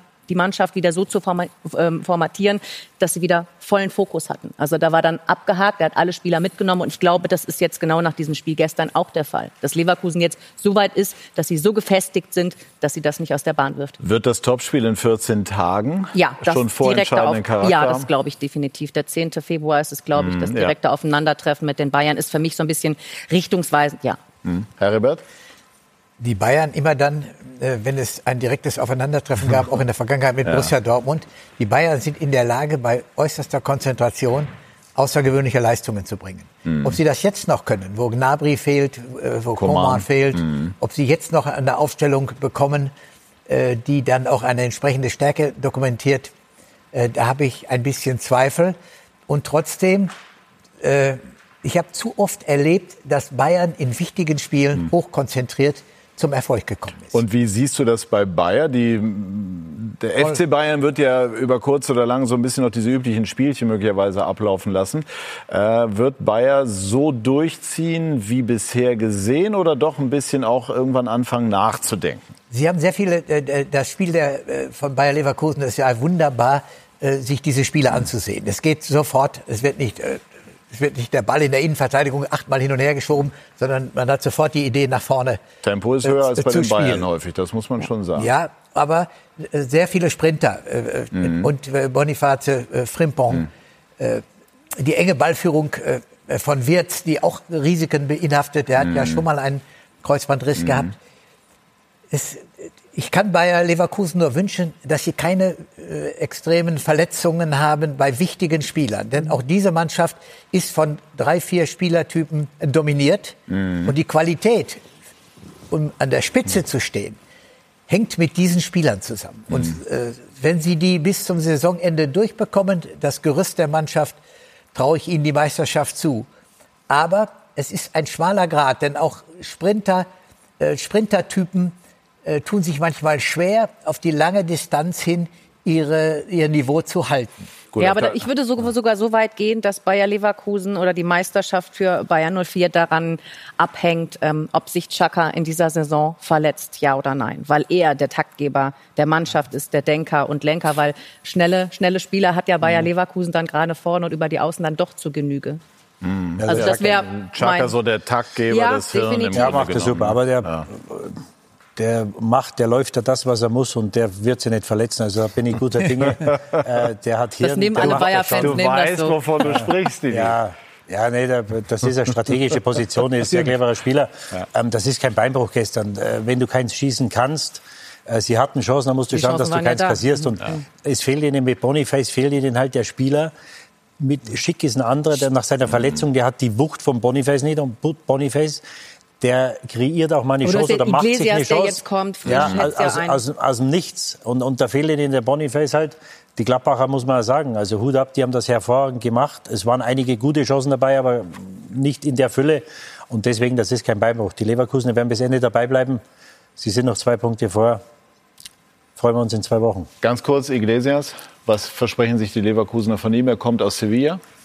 Er kommt aus Sevilla. Wenn er eingewechselt wird, läuft er sofort in den gegnerischen Strafraum. Ähm, ist, ein, ist ein klassischer Finisher, so wie man es wie man's, äh, auch sagt in der, in der Kaderzusammenstellung. 31 Jahre, zweifacher Nationalspieler, Wunschspieler von Xabi Alonso. Aha, Simon. Rolfes, bitte hol mir den äh, äh, Iglesias aus Betis Sevilla, der eine schwache Saison gespielt hat. Ja. Das Äh, stimmt. Zwei Tore, zwei Assists in 18 Pflichtspielen, das ist keine Superquote. Alonso hat gesagt, hol mir den. Ich weiß, wie ich den einzusetzen habe, weil den kann ich immer bringen in der 70., 80. Leverkusen hat die homogenere Mannschaft als der FC Bayern. Deswegen bleiben sie bis ganz zum Schluss dabei. Auch Fernando Caro spielt da eine entscheidende Rolle. Er gibt dem Trainer äh, großes Vertrauen, sprechen die gleiche Sprache, sind äh, auch voneinander von Anfang an haben sie eng miteinander zusammengearbeitet. Das ist auch ein Merkmal, das für einen Trainer äh, sehr sehr wichtig ist. Und genau, und auch ein Trainer im Gegensatz zu Thomas Tuchel, weil wir viel über ihn gesprochen haben ähm, und auch über die Personalien. Xabi Alonso ein Typ, der die ganze Mannschaft mitnimmt, weil er eben halt auch den Luxus haben kann, dass er in der Bundesliga eine andere Mannschaft auflassen kann, äh, auflaufen lassen kann. Ja. Nur Genau. Anna, es ist leichter, die ganze Ja. Mannschaft mitzunehmen, wenn ich häufig gewinne. Und es ist leichter bei Ja, Bayer das Leverkusen als beim FC Bayern München, wo die Spieler automatisch dem Trainer noch mehr folgen jetzt in Leverkusen als Definitiv bei den das Bayern. auch, aber wo- es ist ja auch so ein Fingerspitzengefühl, ne, dass man absolut. Und da, ja, dass Alonso also da ganz, ganz große Fähigkeiten äh, zu haben scheint und die sich noch weiterentwickeln können, ist unbestritten. Und jetzt schauen wir gleich nach einer kurzen Unterbrechung auf das, was äh, der VfB Stuttgart gegen RB Leipzig abgeliefert hat und äh, unterhalten uns darüber, warum RB in einer Krise ist. Gleich mehr dazu bei SK90 die Fußballdebatte.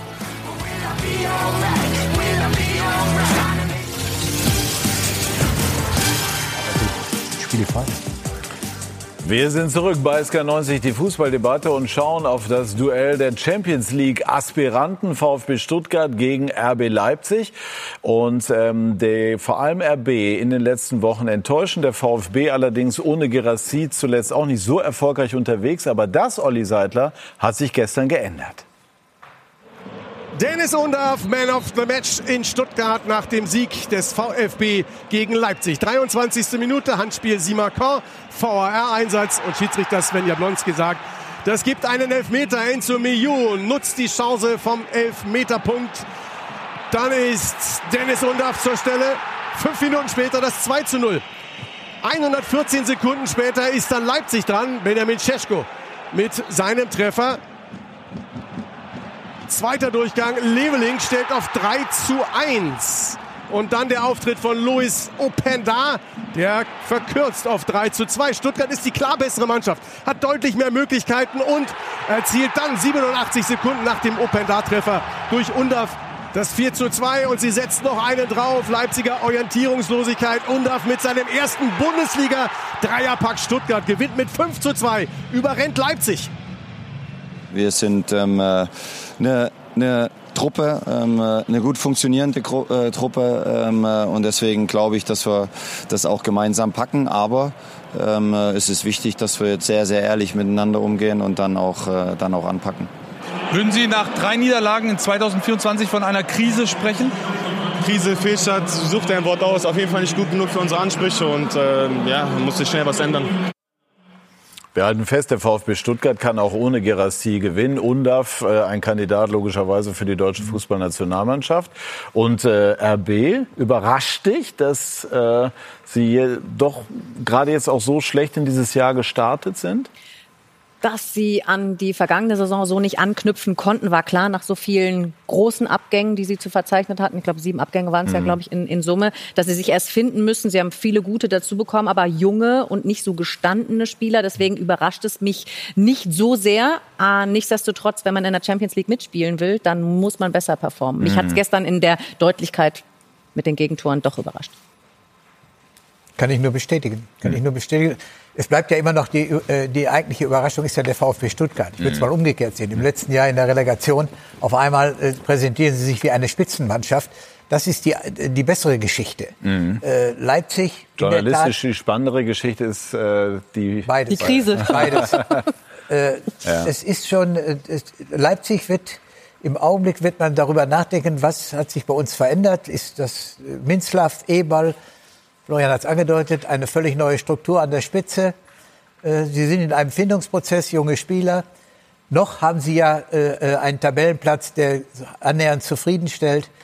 Also ich glaube, dass das spannend wird, was sich in den nächsten Wochen in Leipzig entwickelt. Ist Marco Rose, der nach meiner Wahrnehmung geradezu der ideale Trainer für diesen Club zu sein scheint, noch unangetastet?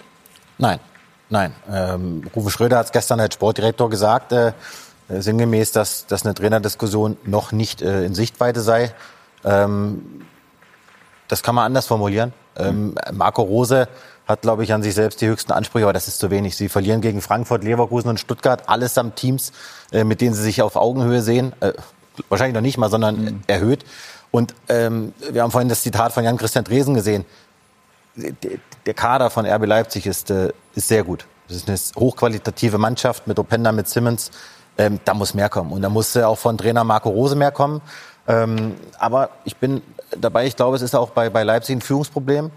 Max Eberl kam, Max Eberl ist weg, Minzlaff ist nicht mehr äh, der starke Mann, weil er sich zurückgezogen hat. Mario aber Gomez. Eberl ist doch so gelobt worden für die, für die ganzen Neuzugänge. Ja, das müsste ich, man ja dann eigentlich auch auf dem Platz sehen. Aber ich glaube, dass, dass Leipzig in gewisser Hinsicht äh, auch ein Stück weit äh, kopflos unterwegs ist. Und ähm, ich glaube, dass es bei Leipzig ein ähnliches Problem ist wie bei den Bayern. Es ist zu viel zu tun für zu wenig Personal in der Führungsebene. Hat jetzt nichts mit der Mannschaft zu tun. Aber bei Leipzig ist Unruhe drin. Hm. Ja, aber nichtsdestotrotz, also mir wird das jetzt zu schlecht geredet, dass sie in der Krise stecken. Das würde ich tatsächlich so unterschreiben. Aber ich würde das von Heribert nochmal aufnehmen. Wir müssen auch gucken, gegen wen sie da verloren haben. Das ist der VfB Stuttgart, der zugegeben im letzten Jahr wahrscheinlich eher überperformt hat, äh, dann ein bisschen schlechter in dieses neue Jahr reingestartet ist, aber jetzt auch ohne den Topstürmer, wie wir jetzt äh, gesehen haben, wieder da ist, ähm, wo sie zuletzt aufgehört haben. Also RB hat jetzt nicht gegen ein Team aus der unteren Tabellenhälfte so stark verloren, sondern eben gegen den VfB Stuttgart, der sich auf Champions League Aber Anna, ein Punkt aus den letzten vier Spielen. Das ist, das ist definitiv, darüber müssen wir nicht sprechen, das ist zu wenig, aber wir müssen auch den, den Gegner hm. Da finde ich, ich habe das Spiel gegen rausheben. Frankfurt äh, 90 Minuten gesehen. Mm. Da hat RB eigentlich äh, überzeugend gespielt. Das war ein glücklicher Sieg äh, mm. für die Eintracht. Die Chancen wurden nicht genutzt, aber die, die, die Spielanteile hatte RB. Und auch das Spiel gegen Bayer Leverkusen war in der ersten Halbzeit Leipzig stark. Hm, was kann man denn Rose, äh, ja, kann man ihm was vorwerfen, außer dass im Moment die Resultate nicht kommen? Wenig. Also wie es Herbert sagt, gegen Frankfurt, gegen Leverkusen gut gespielt. Vor der Winterpause haben sie mal gegen Wolfsburg, Mainz verloren, wo sie die Chancen verschossen haben, wie, wie wenn die nächste drei Minuten später kommt. Und die haben so ein Selbstverständnis entwickeln, ja gut, verschießen wir drei, die vierte kommt schon. So, und dann haben sie Spiele verloren, die sie nicht hätten verlieren dürfen. Und gestern haben sie das erste Mal eine, eine von Latz bekommen. Und, mhm. und, die anderen Spiele, die sie verloren haben, die haben sie verloren, weil sie das Tor nicht getroffen haben. Und er hat ja nach dem Spiel gesagt, das ist, glaube ich, jetzt ein psychologisches Problem. Weil du natürlich, wenn du die Chancen hast, sagst, naja, irgendwann kommt das schon.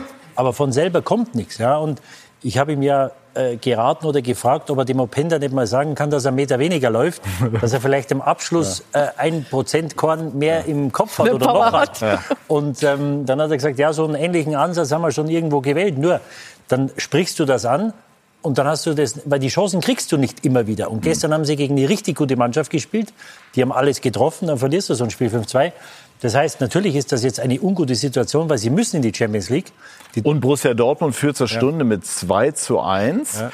Das bedeutet, Dortmund würde jetzt äh, ja. an Leipzig wieder vorbei. So jetzt bis drei Punkte hinterm vierten. Mhm. Und ich dachte eigentlich nach der Winterpause, Anna hat natürlich recht, viele junge Spieler, die natürlich ihre Schwankungen haben, aber haben sich sehr stabil präsentiert in der ersten Saisonhälfte. Mhm. Und ich dachte, wenn die Bayern und die Leverkusen ein bisschen was anbieten, vielleicht können sie oben nochmal anklopfen. Mhm. So, jetzt musst du hinter dich schauen wer von hinten noch kommt, du musst schauen, dass du drei Punkte aufholst. Also das ist eine ungute Situation, aber ich würde, auch was den Trainer anbetrifft, ich würde jetzt erstmal Ruhe bewahren, weil bis auf das gestrige Spiel haben sie sich vom Spielerischen her, von das, was sie sich an Chancen erarbeitet haben, haben sie sich wenig vorzuwerfen. Ich finde übrigens, äh, auch das muss man, äh, und das werden die Leipziger analysieren, sie haben viele Transfers getätigt, auch im vergangenen Sommer, aber es haben wenig gefruchtet. Simmons, braucht man nicht reden, sehr, sehr gut. Openda sehr gut. Aber ich glaube, man hat von einem Baumgartner mehr erwartet.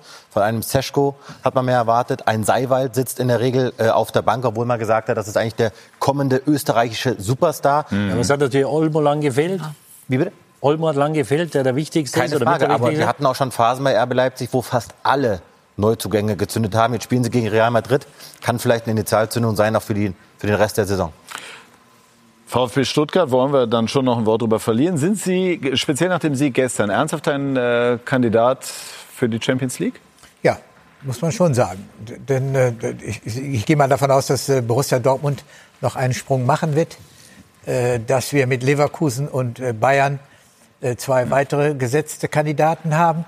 Aber der vierte Platz, einschließlich Eintracht Frankfurt, VfB Stuttgart, RB Leipzig, die sehe ich in einem Kopf-an-Kopf-Rennen. Und äh, Undaf, ganz kurz, Didi, jetzt endgültig ein Mann für Nagelsmann? Ja, natürlich. Macht die Tore, jetzt auch ohne Girassi.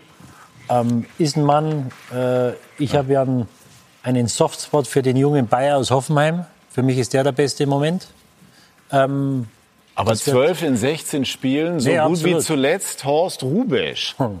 Das ist, also das ist wirklich schon ein bisschen länger. Da muss er mit. Ja, der ist sofort da gesetzt. Mit, haben wir Didi überzeugt. ja. Und jetzt äh, sind wir drüben bei Leo.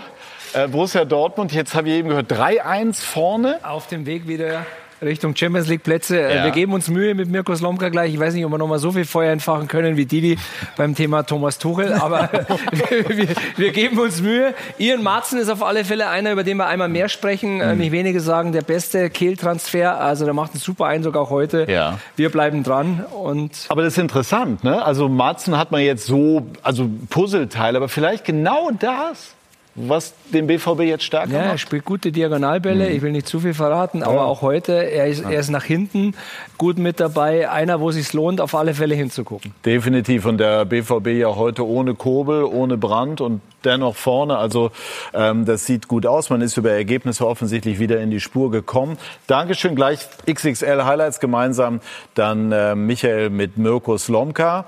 Und ähm, Herbert, die zwei Minuten, die wir haben, wollen wir noch gerne nutzen, von dir etwas zu hören zu Peter Fischer. Am Freitag sein Abschied nach 24 Jahren als Präsident, sein letztes Heimspiel für die Eintracht. Äh, und da, da haben wir ihn. Er ist ein emotionaler Typ und das hat man da auch wieder gesehen. Was hat er der Eintracht gegeben? Ja, er hat dem äh, Verein eine, eine Nähe gebracht. Peter ist ein Mann der Kurve. Ja, ich habe mich in meinem ganzen Leben als Vorstandsvorsitzender nicht in die Kurve gestellt, hatte das auch nie vor, weil es nicht gepasst hätte. Aber Peter kann das. Peter geht auf Menschen zu, äh, ist, äh, ist für alle ansprechbar, ist für alle zu haben. Hatte natürlich den Vorteil. Ist der Klopp als Präsident. Verant Verantwortlichen, ja genau, das kann man sagen. So ein, ein Gewinner ist ein Gewinner, ein Menschenfänger. Hatte natürlich das große Glück, als EV-Präsident nicht nie verantwortlich zu sein für die sportlichen äh, Entwicklungen im Verein. Aber er hat die Mitgliederzahl unter seiner Ägide sind äh, über 100.000 Mitglieder hinzugekommen, hinzugekommen. Und er konnte mit Leichtathleten, mit Turnern, mit den Abteilungen, äh, äh, konnte er umgehen. Er hatte eine gewinnende Art. Und äh, er wird ganz schwer, äh, was das Vereinsleben angeht, äh, äh wird äh, zu ersetzen sein. Und auch mit den Lizenzspielern konnte er, obwohl er gar nichts eigentlich damit zu tun hatte, aber hatte auch da die menschliche Art, auf die zuzugehen. Er hat, das, er hat seinen Job äh, über 20 Jahre sehr, sehr gut gemacht. Wie sehr hat dich bewegt, was wir da gesehen haben? Gar nicht. Das, diese Tränen da beim Abschied und so weiter, alles, alles Krokodil. Ja, also das, das, Nimmst du ihm nicht ab? Doch, natürlich, aber das ist, muss man nicht so hoch bewerten. Ja, das macht man halt und äh, äh, also da bin ich ein bisschen realistischer in der, einer Einschätzung oder so. Er wird weiterhin Bestandteil der Eintracht sein und äh, er wird weiterhin da sein, aber äh, äh ja. Also, also, das war jetzt fast die überraschendste Aussage des ja, Abends. Ja, ja, hat es bewegt und du sagst, ja. bewegt dich gar nicht. Ja, das macht man halt so, wenn man verabschiedet wird oder so. Da wird Aber ein, ihn hat das, ihn hat das ganz sicher sehr Ja, bewegt. da wird ein bisschen geweint oder so. Das macht man auch, ist auch gut so und es kommt auch von innen heraus. Aber ich bewerte das äh, äh nicht zu hoch. Gut, der, der Peter wird weiterhin dabei sein und wird weiterhin in diesem Verein eine Rolle spielen. Da kam jetzt der Ostwestfale ja. in dir durch, der nüchtern ist. Dankeschön. Ja. Danke an die Dame, danke an die Herren. Ihnen, liebe Zuschauerinnen und Zuschauer, vielen Dank für Ihr Interesse. Und gleich geht's weiter mit den XXL Highlights Borussia Dortmund gegen den VfL Bochum. Viel Spaß dabei. Schönen Sonntagabend noch. Tschüss und auf Wiedersehen.